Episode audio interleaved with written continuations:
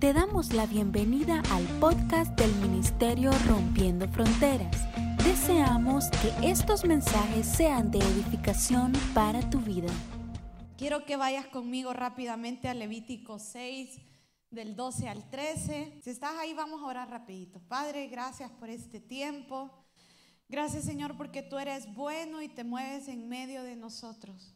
Gracias, Señor. Te pedimos que esta mañana tú nos permitas avivar el fuego de tu presencia, avivar, Padre, el fuego de lo que tú quieres hacer en medio de nosotros. Gracias, Señor, porque tú eres un Dios que habla. Gracias, Señor, porque tú eres un Dios que escucha, porque tú eres un Dios que hace hasta el día de hoy. Gracias Señor porque tú tienes control de nosotros, porque tú superas nuestras expectativas y vas más allá, más allá Padre de todo lo que podemos imaginar, de todo lo que podemos, Señor, siquiera soñar. Gracias porque tú estás aquí. Gracias porque tú estás aquí. Ahí donde estás, quiero invitarte a que levantes tus manos ahí y le digas gracias. Gracias porque estás aquí conmigo. Gracias porque tu deseo es hablarme. Gracias porque tu deseo es que yo escuche, que yo me sienta acompañado, que yo tenga claro y tenga presente que tú estás conmigo, Señor. Aquí estoy, Señor. Aviva el fuego en mi, interior. Avívalo, Señor. Avívalo, avívalo, Señor. Avívalo, Padre, en el nombre de Jesús. Amén. Quiero que leamos eh, el pasaje. Dice, mientras tanto el fuego se mantendrá encendido sobre el altar y encima de este colocará el holocausto para quemar, perdón, lo voy a volver a leer, mientras tanto el fuego se mantendrá encendido sobre el altar, no deberá apagarse. Cada mañana el sacerdote pondrá más leña sobre el altar. Diga conmigo, más leña. Y encima de este colocará el holocausto para quemar en él la grasa del sacrificio de comunión el fuego sobre el altar no deberá apagarse nunca. Siempre deberá estar encendido. Quiero que digas conmigo, el fuego en el altar no se apagará. Dígale al que tiene al lado, es nuestra labor como sacerdotes, que el fuego no se apague, que el fuego no se apague.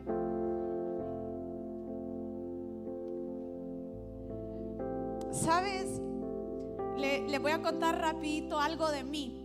Yo desde hace tiempo me gusta mucho todo lo que tiene que ver con las monarquías del mundo. Estamos aquí. Me encanta. Tengo muchos años de leer. Eh, usted me pregunta y yo, yo sé. Yo sé de, de todas las monarquías. Y yo sé que todos vimos en estos días que murió la reina Isabel de Inglaterra. ¿Cuántos saben? Ella gobernó más de 70 años. Fue mm, aquellos que saben un poquito, ahí les voy a echar un dato. Pero solo había una persona que había reinado más que ella y era su abuela, la reina Victoria. Y dice que ella sobrepasó. Pero sabes, yo, yo que, que he leído un poquito y que, que, entiendo algunas cosas, yo, yo les mencionaba a, a mi esposo en estos días de que realmente eh, el reinado de ella es un reinado bien admirable. Porque ella fue una persona que entró muy joven al poder. O sea, em, empezó a los 25 años a reinar. Y, le tocó llevar eh, diferentes situaciones a nivel mundial, ¿verdad? Porque hay que entender que no solo son líderes de una, de una nación, sino que estos líderes se vuelven tan importantes que ya representan a millones y millones de personas. Y ella estuvo eh, en, las guerras mundiales, llega al poder y le toca todo un tiempo de cambios para su, para su nación, pero también algo bien interesante es que históricamente, desde la fecha que ella empezó a reinar eh, hasta ahora, las monarquías, muchas monarquías en el mundo cambiaron cambiaron sus protocolos, cambiaron la forma en que hacían las cosas. Muchas fueron, desaparecieron, ¿verdad? Fueron destituidas. Pero algo que, que se le atribuye mucho a ella es que ella pudo mantenerse aún con los altos y bajos, fiel a su deber. Dicen que ella no, no, ya estaba muy viejita, pero no, no quiso ceder el trono porque ella tenía un alto sentido del deber. Ella tenía un alto sentido de deber hacia la corona como institución.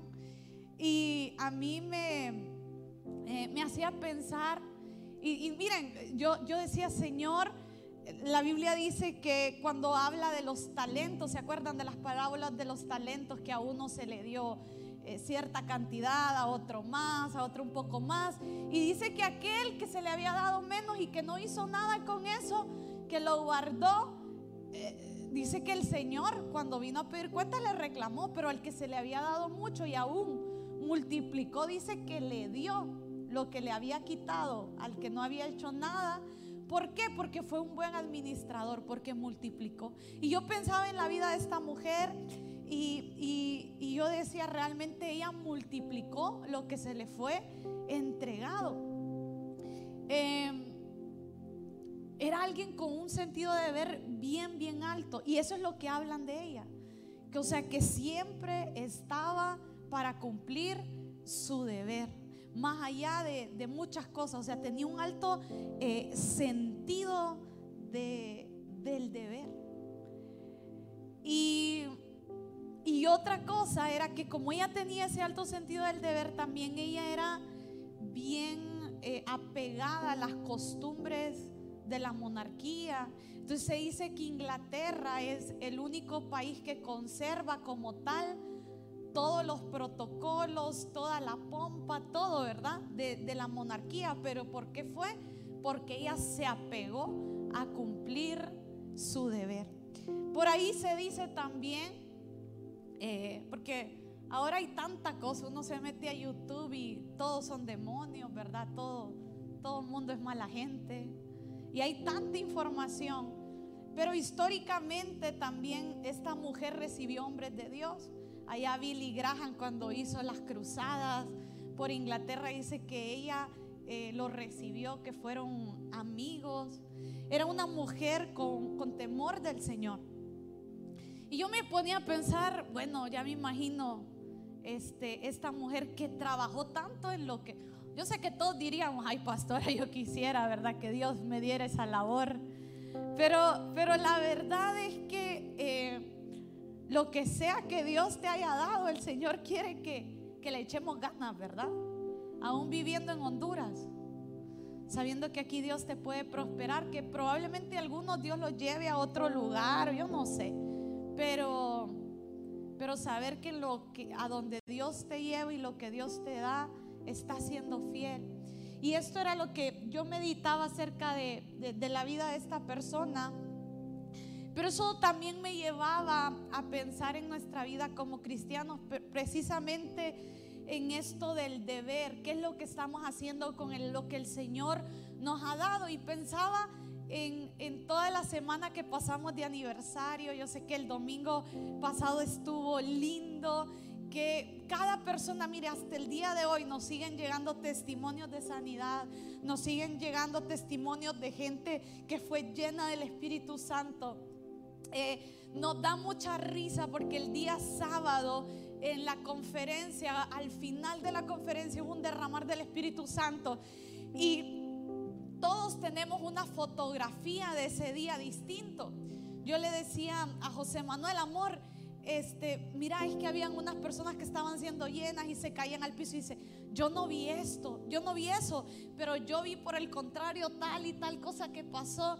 Y de verdad que fue un mover del Señor tan, pero tan, tan, tan bonito que eh, nosotros meditábamos, bueno, ¿y ahora qué sigue? Porque hemos estado orando por un rompimiento y yo creo que el rompimiento ha empezado para esta casa. Yo creo que el Señor ha empezado a romper los cielos en favor de nosotros. Mira, yo antes del aniversario tuve una visión, no sé si fue el día, pero yo le decía a José Manuel, yo de repente, no sé si, no recuerdo si estábamos orando, si, creo que sí, creo que estábamos orando, pero yo de repente vi como, como en el cielo como un pedazo de papel medio arrugado y miraba un agujerito que se hace como con la punta de un lápiz. Y yo le dije eh, al pastor, yo le dije, mira, yo estoy viendo esto, yo siento que el Señor ha empezado a romper algo. Pero sabes, es nuestro trabajo hacer que ese agujerito que nos ha traído tanta gloria y tanto poder se abra completamente. Es nuestro trabajo que lo que el Señor empezó a hacer, el fuego que el Señor empezó a activar toda una semana, no se apague en nuestras vidas. ¿Saben? Hay una cantidad de testimonios de personas que recibieron el don de lenguas, que recibieron el bautizo del Espíritu Santo. Y lo más tremendo es que era gente que llevaba, llevaba años siendo cristianos. Yo todavía creo que ayer alguien llegó a nuestra casa, eh, la atendimos y me decía, pastor, y quiero contarle que recibí el Espíritu Santo. Y yo me asusté y le dije, usted también. Porque yo creí que ya lo había recibido. Y, y esto es precisamente en lo que debemos de entrar en entender lo que este pasaje en Levítico, Dios le dice al pueblo de Israel, no dejen que el fuego se apague en mi templo. Un fuego que representaba adoración, porque ahí se iban a quemar las eh, ofrendas, ahí se iba a pedir perdón por los pecados. En pocas palabras, el fuego representaba el arder del Espíritu Santo en ese lugar, representaba la presencia del Señor en ese lugar, representaba también los sacrificios, la adoración que el sacerdote y las personas iban y presentaban delante del Señor. Yo quiero preguntarte cuál es hoy el fuego que nosotros debemos de mantener avivados. ¿Será que vamos a decirle, Señor, no, pues fue una semana bonita de aniversario hasta el siguiente año, Señor? O usted va a empezar a decir, Señor, yo fui lleno del Espíritu Santo, pero yo quiero más, Padre. Yo quiero más, Señor. Gracias porque tú trajiste sanidad. Gracias porque tú me hablaste. Gracias porque yo tuve sueños, visiones, pero yo, yo quiero más. Iglesia, vamos, vamos, dáselo fuerte al Señor y dile, yo quiero más, Señor. Yo quiero más, yo quiero más para mi vida, más para mi vida, más para mi vida. Mira, a veces cosas tan chiquitas en el reino de Dios representan cosas tan grandes. Y a veces nuestra actitud, las cosas em, que a veces el Señor nos manda a hacer, todo eso aviva el fuego. Sabes, yo encontraba en Hechos 28 y quiero que vayamos rápidamente, lo, lo voy a ir leyendo parafraseado. Pero quiero que entiendas esto porque es un mensaje corto que te quiero dejar. Porque quiero, iglesia, que nos quedemos meditando en esto. Que tenemos que avivar nuestro fuego personal. Que tenemos que avivar el, fuego corporativo que tenemos como, como casa. Pero también entender que Dios como iglesia nos ha llamado a algo más. Dios nos ha llamado a algo más algo que trasciende. Algo, diga conmigo, siempre lo, del Señor trasciende. Siempre lo que tiene que ver con el reino trasciende. ¿Sabes? Yo recordaba en estos días, eh, lo, lo, predicaba hace mucho tiempo, muchas veces lo prediqué, pero tengo una pareja de muchachos que eh, creo que aquí se van a poner celosos un par, una pareja. Porque oficialmente José Manuel y yo cuando nos casamos, casamos a una pareja de acá, que se esperaron para que nosotros los casáramos. Eso, ellos deseaban con todo su corazón que nosotros los casáramos. Porque cuando nosotros estábamos solteros, les pedíamos a pastores que tenían el testimonio del matrimonio, no porque no se podía, pero les pedíamos que vinieran y casaran las parejas de la iglesia.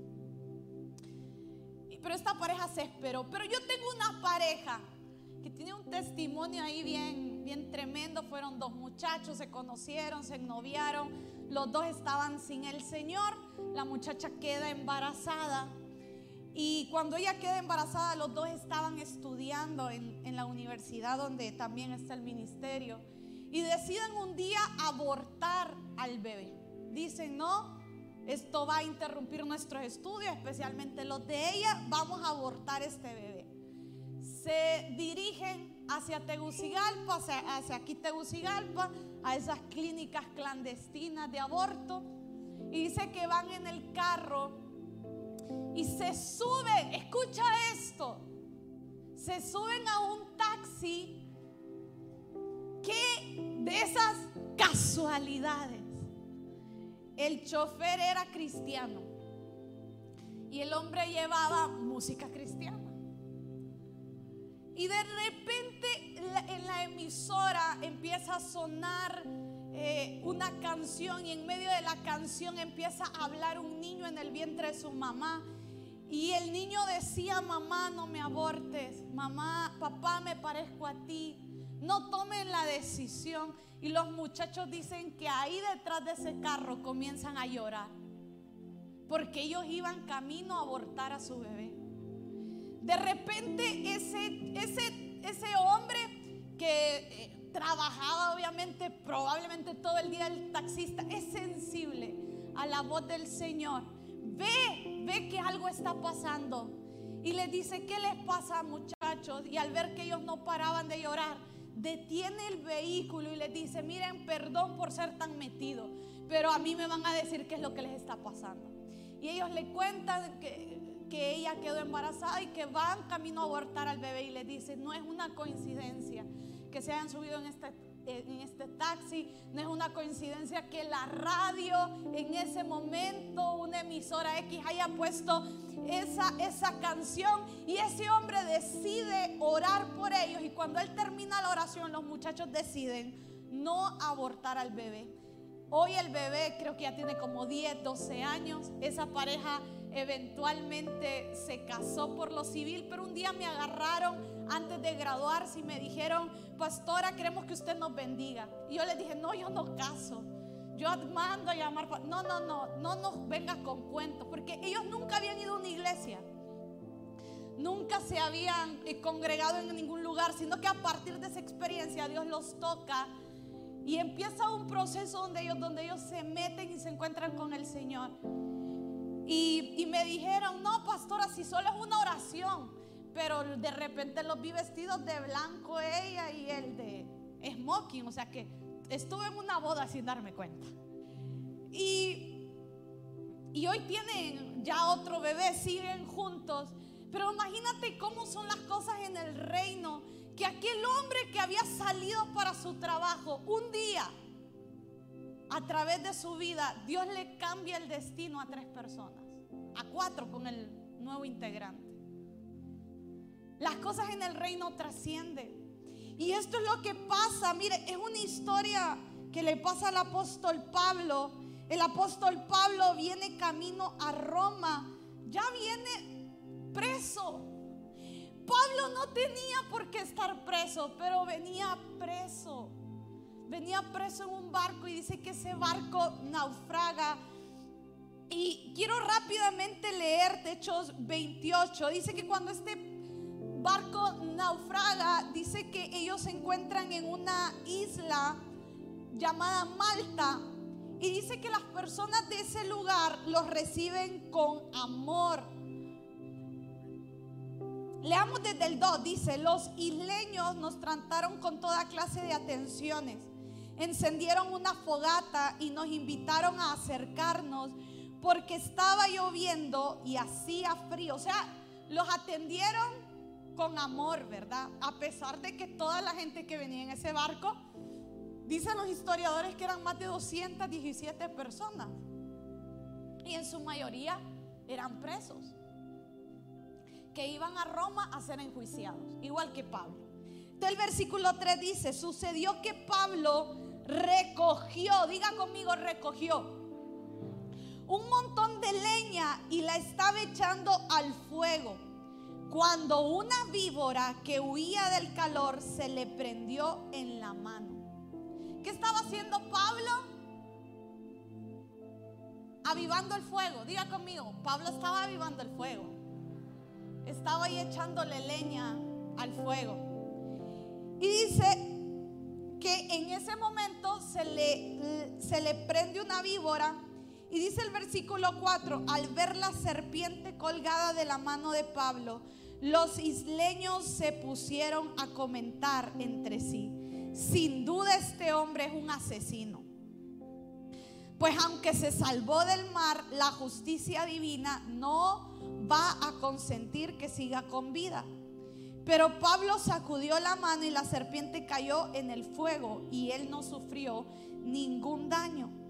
La gente esperaba que se hinchara o cayera muerto de repente, pero después de esperar un buen rato y de ver que nada extraño les sucedía, cambiaron de parecer y decían que era un, un Dios.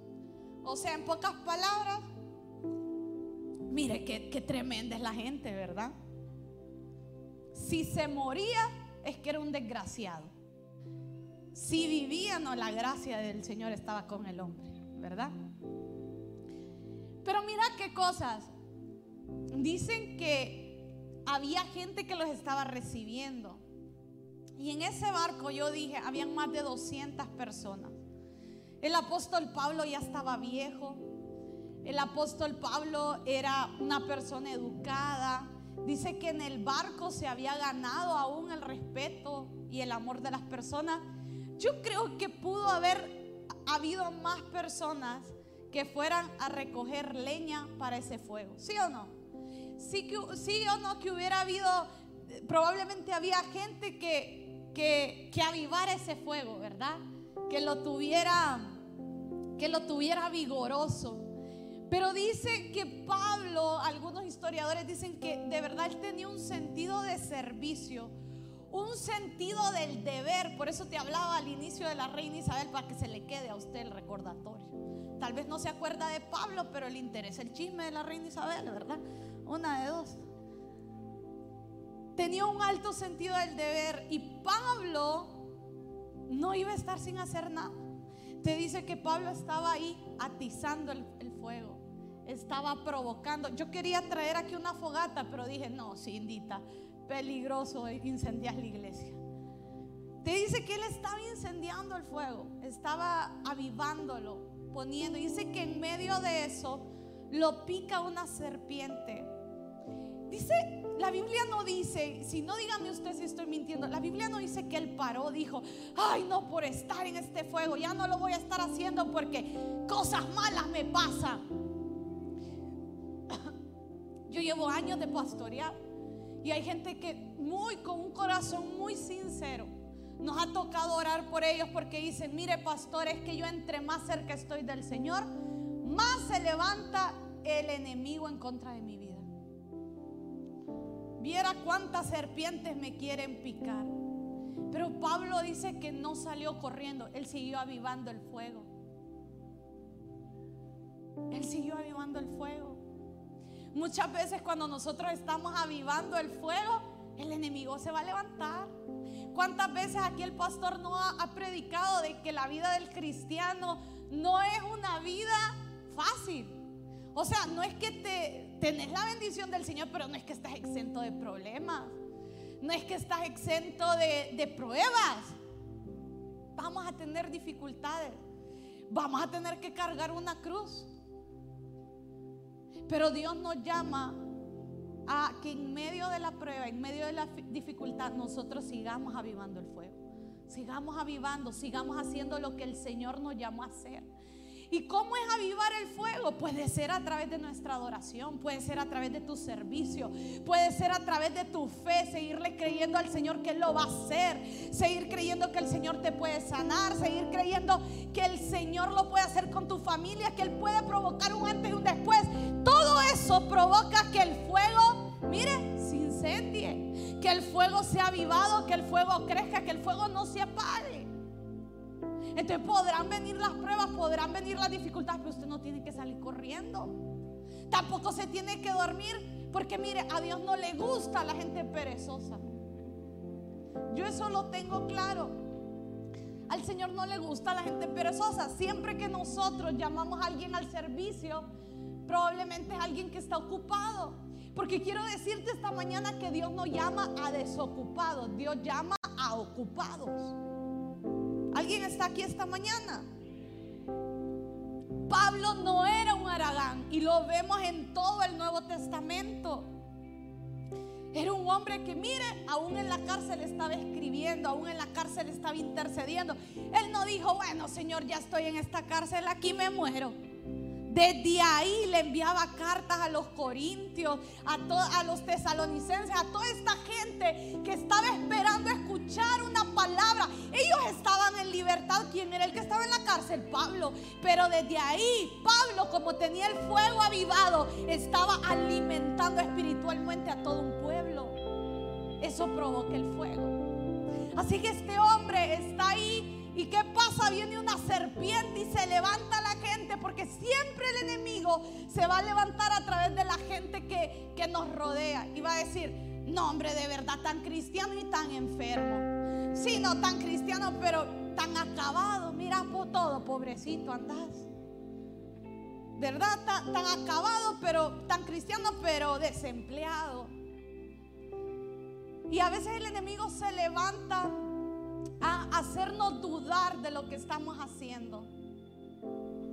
A veces el enemigo se va a levantar con una voz suave, tal vez no de juicio ni de condenación, sino de autocomiseración.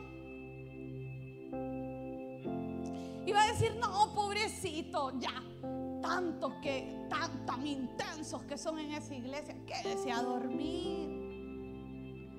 Ahí, ¿verdad? No, si con un día no pasa nada. Pero hablamos nuevamente que todo en el Señor trasciende.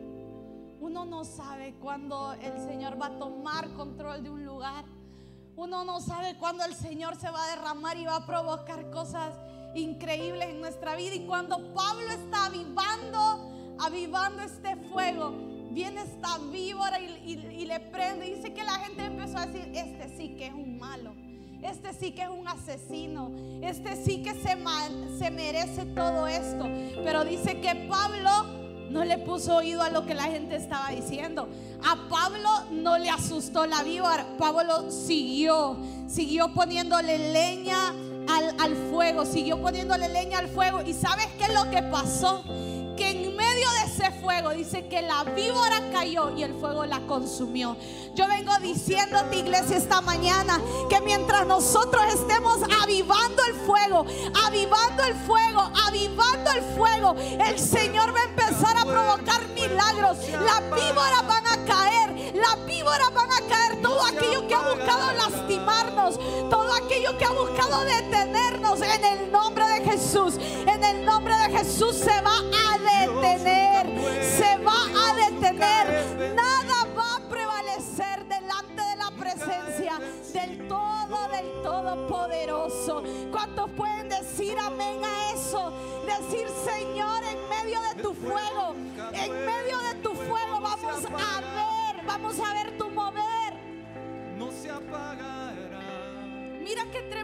Pablo nos intimidó. No dijo, ay, qué miedo. La llorona, ¿verdad? La sucia viene. Yo no sé de ustedes. Hay, hay bastante gente aquí más joven que yo. Porque el otro día, ¿dónde está Marco? No sé si vino. Marco no sabía ni quién era Rudy, el de otro rollo. No se los perdono hasta el día de hoy.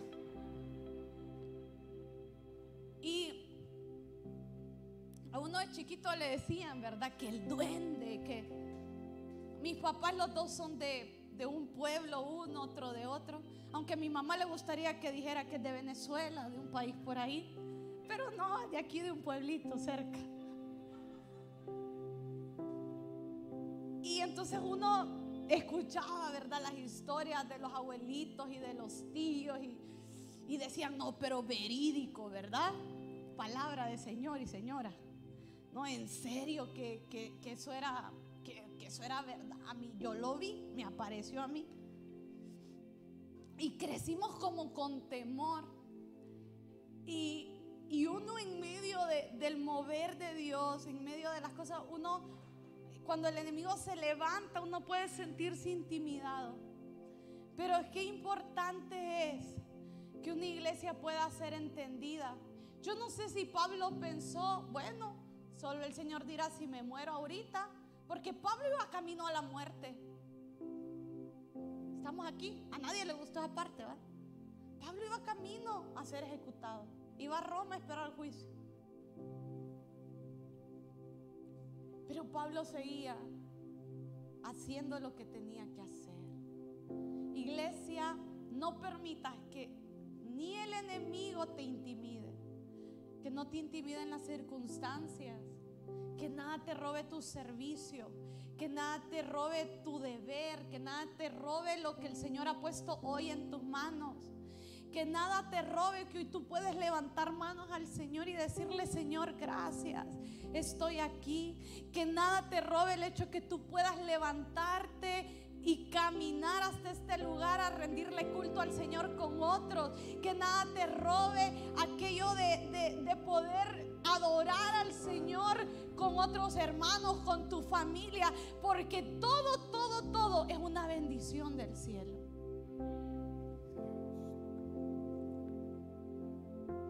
Cuando nosotros entendemos esto, cuando nosotros nos mantenemos avivando el fuego, dice, dice la escritura que Pablo empezó, pero dice que la gente estaba esperando. A ver qué le pasa a este hombre, a qué horas eh, se pone mal, a qué horas se muere, ¿verdad? A qué horas empieza a sufrir. Pero dice que no, que lo vieron bien y dijeron, ay, qué miedo, ¿verdad? ¿Sabes? Yo he visto gente que, que permanece en el Señor. A mí me, a veces cuando la gente está en, dificultades, en pruebas, y vienen a contarnos, y tal vez llevamos un tiempo de, de conocerlos, yo les digo, mire, sí están pasando por un momento difícil, pero, pero cuánta bendición Dios nos les ha dado en el camino. Ustedes son otros. El Señor les ha dado conquista, el Señor les ha, les ha dado tierra, el Señor les ha dado probar leche y miel, el Señor ha abierto puertas para ustedes, porque muchas veces no nos damos cuenta de lo que el Señor ha hecho con nosotros. Pero cuando nosotros nos mantenemos atentos, atentos al Señor, a su presencia, a su mover. Dice la escritura, busquen primero el reino de Dios y su justicia y todas las cosas serán añadidas. Cuando uno se mantiene fiel, uno ve la mano del Señor. Sabes, yo, yo siempre le predico y, y me gusta decírselo mucho a los líderes y los servidores, que no los apantalle unción, que no los apantalle gracia, porque todo eso se recibe del Señor. Y el Señor ha repartido los dones como Él quiere repartirlos. Pero hay gente que hoy tiene el don del Señor, tiene el regalo y andan emocionados, pero de repente dejaron apagar el, fuego. Y ahí anda un profeta de Dios caminando. Ahí alguien, anda alguien con unción, con gracia, pero anda en el fuego apagado. Pero probablemente hubo alguien que, que el don que recibió no era tan despampanante que el otro, pero ha permanecido echándole fuego al altar, echándole fuego al altar, echándole fuego al altar. Y esa perseverancia, esa fidelidad hacia el Señor los hace brillar, los hace ser bendecidos.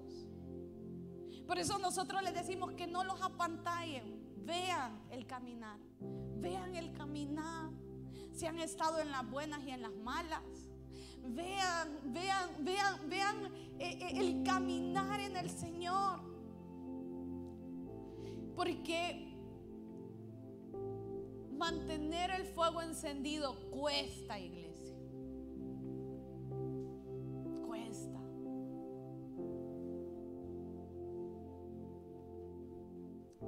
vale la pena. Vale la pena.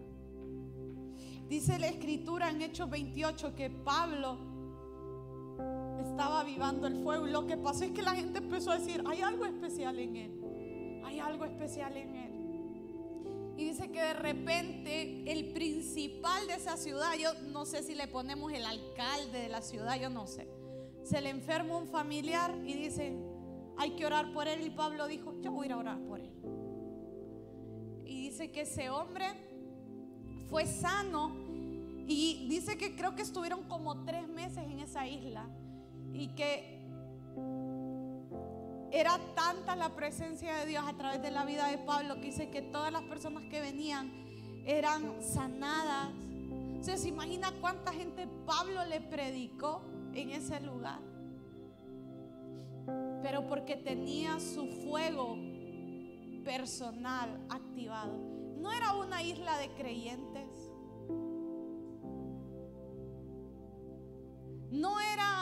Una iglesia cristiana de domingos. A Pablo le tocaba mantener su fuego personal encendido para que su fuego personal, la presencia de Dios pudiera tocar el lugar y las personas donde estaban. Hoy nosotros tenemos la dicha de estar aquí reunidos, pero yo quiero que te preguntes esta mañana, Señor, yo quiero ver más en mi familia, yo quiero ver más en mi persona en mis pensamientos. Quiero ver más de ti en mi cuerpo. Quiero ver más de ti en mi matrimonio. Señor, aquí están estas promesas. Yo quiero verte a ti. Y el Señor esta mañana te dice, enciende el fuego en tu casa. Enciende el fuego en tu corazón. Enciende el fuego en los lugares donde estás. Iglesia, nosotros hoy al final vamos a orar por Honduras porque, ¿sabe? Yo, yo creo que en medio de todo lo que estamos viviendo, Dios prometió que de Honduras saldría fuego a las naciones. Y yo creo que veremos avivamiento en Honduras en medio de toda la locura que estamos viendo. Lo vamos a ver. Lo vamos a ver y esta iglesia no será una iglesia espectadora estaremos en medio del movimiento de Dios. Estaremos en medio de lo que el Señor esté haciendo sobre esta nación. Sabe, hemos estado viendo todo este movimiento eh, que ha estado sucediendo, tantas cosas que se han estado moviendo, falta de economía, todo el, asunto político, ¿verdad? Que es como que lo seguimos arrastrando. Eh, toda esta gente también que se ha quedado sin casas en, esta, en estos barrios de la Guillén.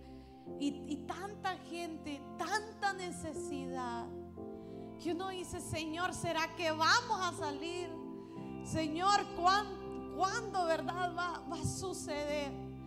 Pero el Señor quiere que así como Pablo no estemos, no estemos, estemos atentos de lo que está pasando alrededor, pero que eso no robe nuestra atención. Que nosotros sigamos creyendo, que nosotros sigamos trayendo leña al altar por Honduras, que nosotros sigamos diciendo, tierra bendita es Honduras, tierra bendita es Honduras. ¿Sabe? Yo me, ayer alguien me hizo el favor de irme a comprar esta camisita porque los mandamos a que vinieran con las camisas de Honduras.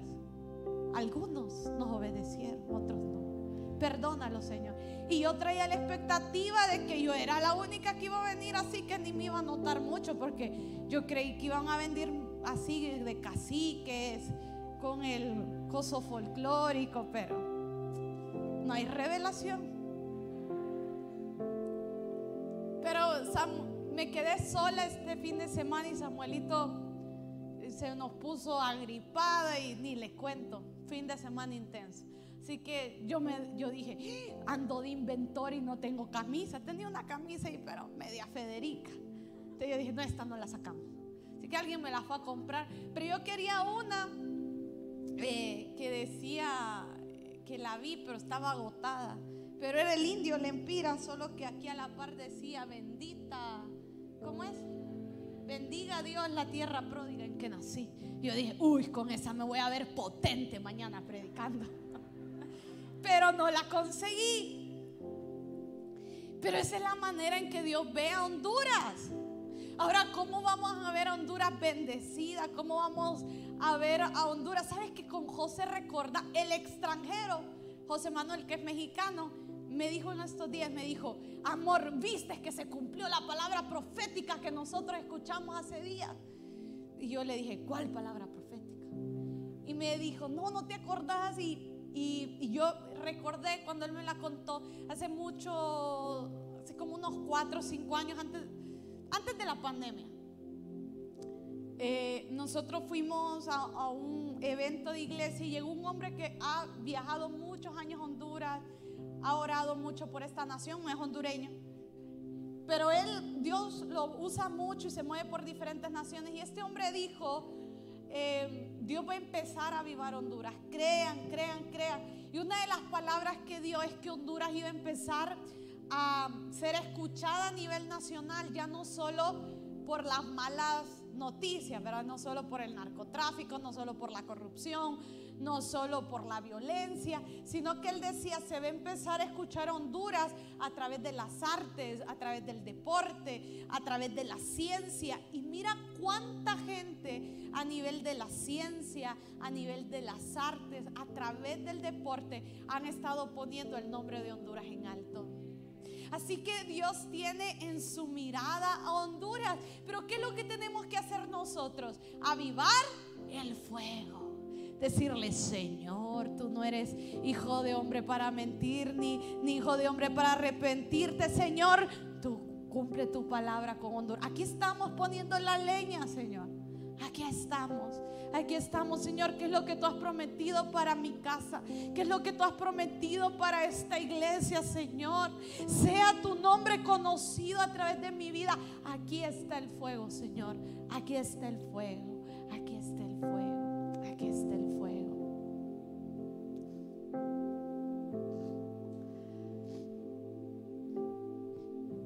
El mundo espiritual es una es una lucha de reinos que lo que disputan son tronos. El mundo espiritual es una lucha de tronos. ¿Quién tiene el trono? ¿Quién tiene el dominio de un lugar? Y nosotros hemos decidido con convicción que en el trono de nuestra vida esté Cristo Jesús. Aquel que Aquel que como dice la Biblia es, era, es y será. Pero nosotros somos esos reyes y sacerdotes de este tiempo que dice que le preparan camino al rey.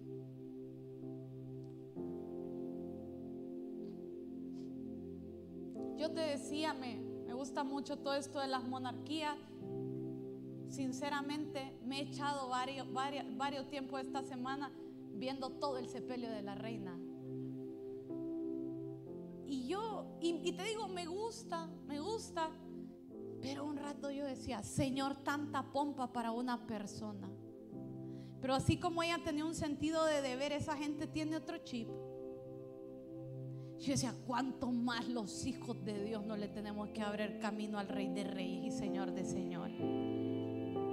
con toda la pompa, con todas las luces, con todo el sacrificio que haga falta poner.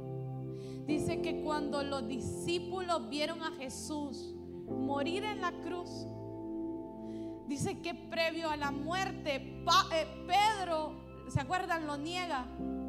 Pedro dijo, uy, no, ni quiera Dios. Y dice que ahí lo andaban negando y se andaban escogiendo. Dice que ni uno estaba ahí con él. Salvo ya cuando estaba crucificado en la cruz, que dice que ahí estaba Juan, su, su, su, madre y otras mujeres. Mire, valerosas las mujeres. Saqueadoras les decían. Y ahí estaban. Pero mira qué cosas que, que dice que una vez Cristo se les revela como el Cristo resucitado. los discípulos decían, no nos merecemos morir como nuestro maestro. Todos esos discípulos sufrieron cárcel, sufrieron muerte, fueron asesinados, sufrieron persecución. Pero todo eso lo vieron con menosprecio, porque ellos sabían el fuego, el altar que estaban avivando delante de Jesús. Su vida era poco para poner en el altar. Yo quiero esta mañana que te preguntes, ¿cómo está el fuego en tu altar? ¿Qué vamos a hacer con ese rompimiento que empezamos a ver? Será iglesia que empezamos a decir, decirle al Señor más, más. Y así como estaba el profeta Elías que dice que estaba orando por rompimiento y que cuando envió el siervo, el siervo vio una pequeña nube. Y cuando la pequeña nube dice que le dijo, ve a decir que la lluvia viene.